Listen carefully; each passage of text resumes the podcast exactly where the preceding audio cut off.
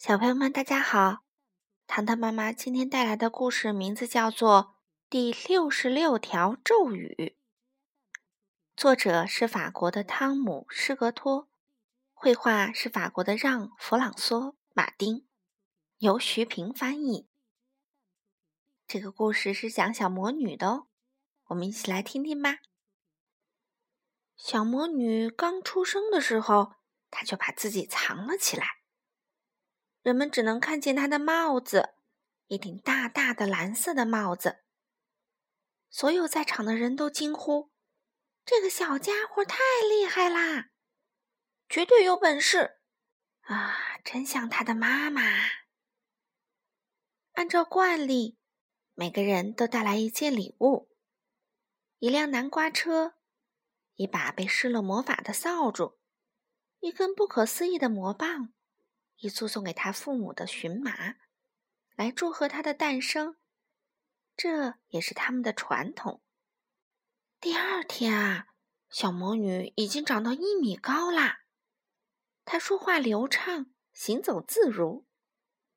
魔法师家的小孩都长得很快。到了该去魔法学校上学的时候啦，在家里，女魔法师们对她说：“嗯。”你将会发现，魔法学校里很有趣。你会有一大群伙伴，能学会魔法咒语，能学会在天空中飞翔，能学会给猫变颜色。你可以学到许许多多的本领，成千上万种本领。小魔女很想学飞翔的本领，很想学会魔法咒语，也很想学会。把黑猫变成白猫，但是有一件事儿让他害怕，那就是啊，要遇到一大群小魔法师。这些小魔法师他一个也不认识。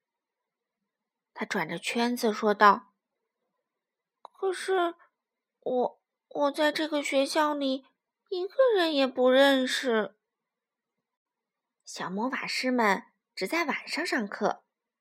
这天晚上，小魔女走进魔法学校。不一会儿，一群小魔法师冲着她大叫：“小东西，小不点儿，你的帽子也未免太大了吧！”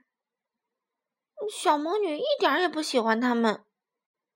在学校门口，当月亮变成金黄色的时候，小魔女决定了：“哼，算了算了，我才不跟他们一般见识呢。”我要找一个和我一起上学、和我一起玩耍、一个和我爱好相同的人，一个和我一样的小魔女。嗯，就这么办。但是，怎样才能找到这样一个小魔女呢？回到家里，小魔女坐在昏暗的角落里，翻着厚厚的魔法书。那里面有全部的魔法咒语，包括。老掉牙的咒语。突然，小魔女叫了起来：“我找到啦！这就是第六十六条咒语。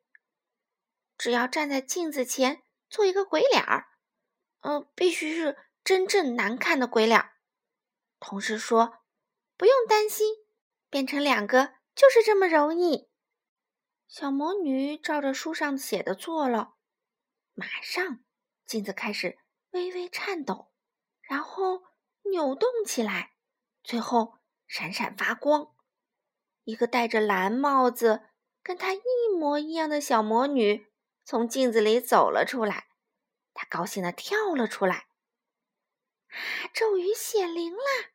小魔女想。她拍了一下自己的脑门儿，这不是在做梦。就在这时，那个小魔女也像她一样。拍了一下自己的脑门儿，小魔女为自己能解决烦恼感到自豪。现在她不再孤独了，她有一个伙伴了。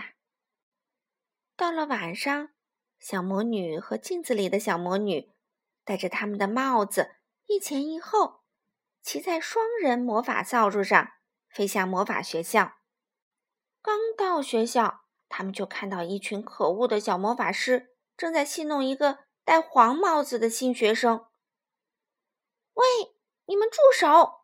小魔女叫道，“别去惹他。”就在这时，一模一样的小魔女也这样叫道。这伙人的头冷笑道：“喂，你们这些小不点儿，回去找你们的妈妈吧！我们到这里应该学大魔法，而不是学小巫术。”蓝帽子小魔女正视着他们的眼睛，举起了魔棒。这时，一模一样的小魔女也举起了魔棒。一场魔法大战开始了！开火！那个头叫道。